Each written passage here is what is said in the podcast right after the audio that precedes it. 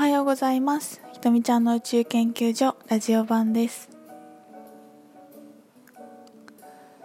えー、皆さんお元気ですか？ちょっと久しぶりの配信になりました。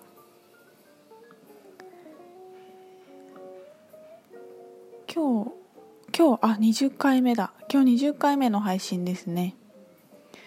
いやーもう20回も話してるんだ。本当に私話すの好きだよね。えー、なんで久しぶりの配信になったかというと,、えーと、東京に来ていてちょっとバタバタしていました。えっ、ー、と糸代用品店の展示会に始まり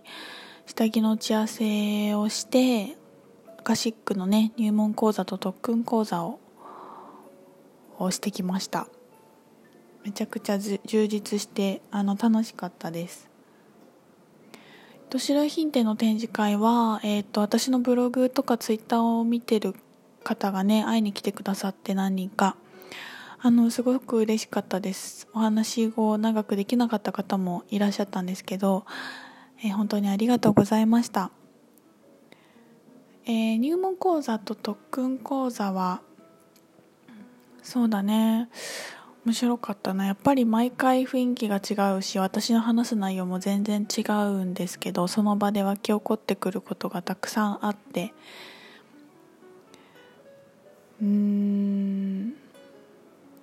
なんかねすごい印象深かったのは今回。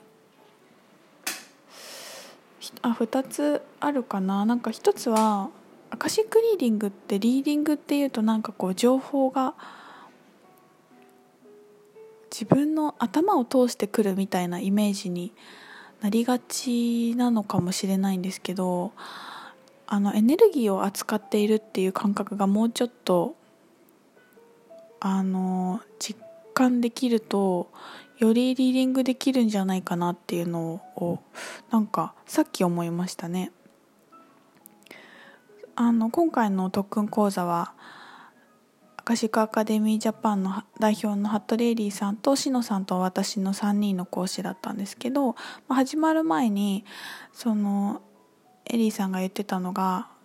みんなその言葉でどうやって伝えるかっていうのをすごくとらわれるんだけど私たちはエネルギーを扱っていてそのエネルギーを渡してるんだよっていう話をしてたんですよね。だからこう頭で理解できなくってもその人がこう意識が変わっていったりとかアップデートされるっていうことが起きてきたりするんですけど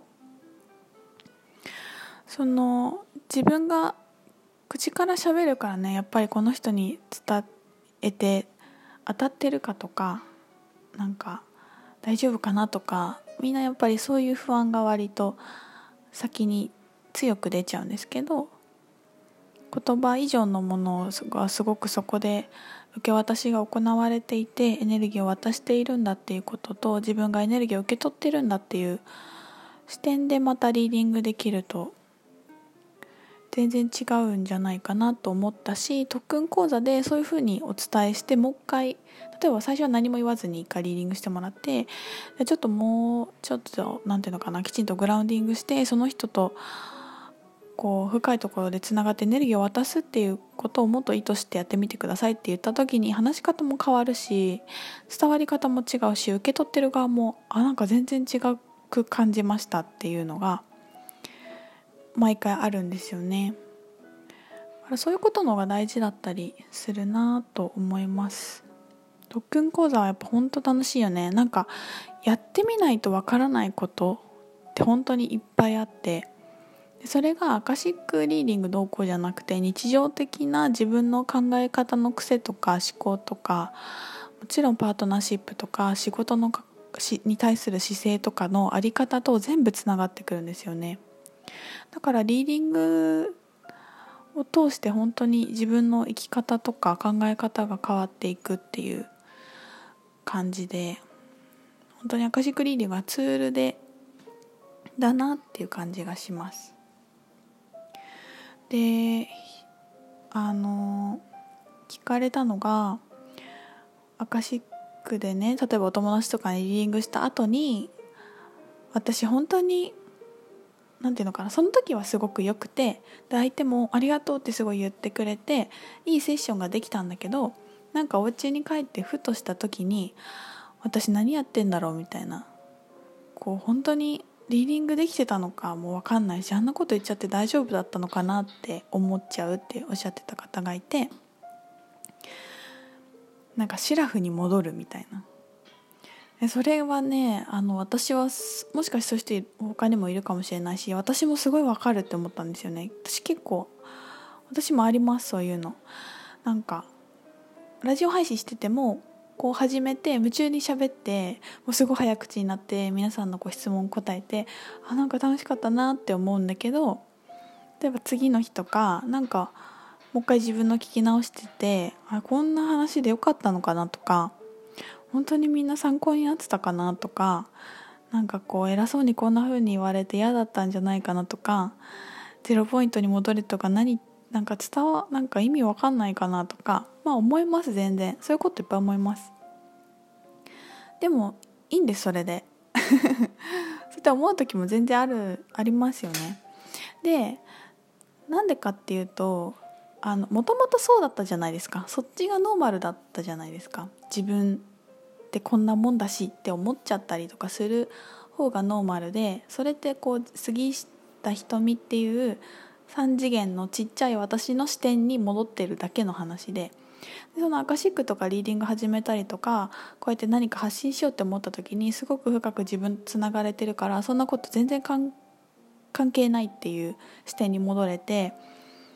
こう情報をこうね発信したり話したりエネルギーを交換したりできるわけですよね。だからその自分の視点が変わってるだけでどっちが真実とかそうやって思っちゃうからあの時はダメだったとか全然そういうこともないし自分の状態がいろいろな時があるだけですね。だからそういう何て言うのかな3次元の自分で私なんてって思っちゃう時もあるしこうすごく深いところとつながれて自分のハイヤーセルフとつながれて何かができてる時もあるしで私たちってそれを繰り返しながらより自分のハイヤーセルフとのつながりが深くなっていくと思うのであの順調なんじゃないでしょうかと思います。と思うんですよね。本当に。いや本当にそうだと思う。でこうなんか落ち込んだりすることを責めちゃう人とかもいると思うんですけど全然いいんですよ。もうなんか落ち込むことが悪いことって一回やっぱスピリチュアルなことし始めるとさみんなこう楽しそうにしてたりキラキラしてるように見えるところをね発信してたりとか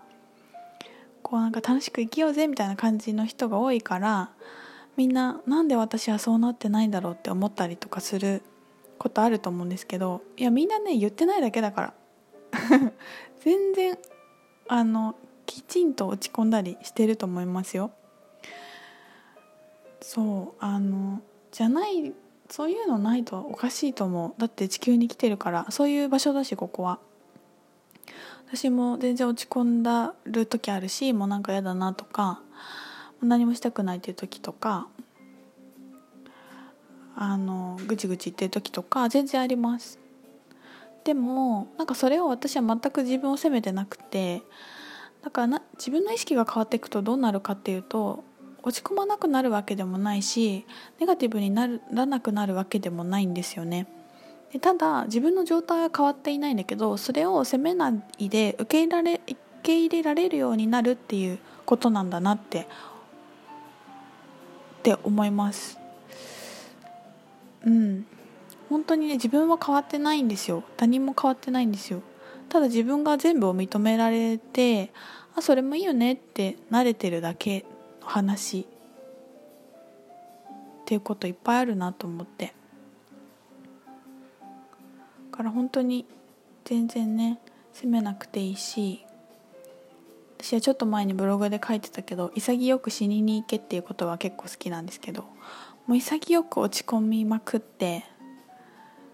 潔くすごい怒って拗ねてりしてもしたらいいと思います。嫌だなと思ったらなんでなんでって嫌だって言ったらいいしね。で引きずらずにその場で終わらせていくようになっていけるしなんかわーって湧き出ちゃった自分の感情をこう責めずにその瞬間あこれが出てきたなあ怒ってんなとかあ私は嫌だなとかあ今日は機嫌が悪いなって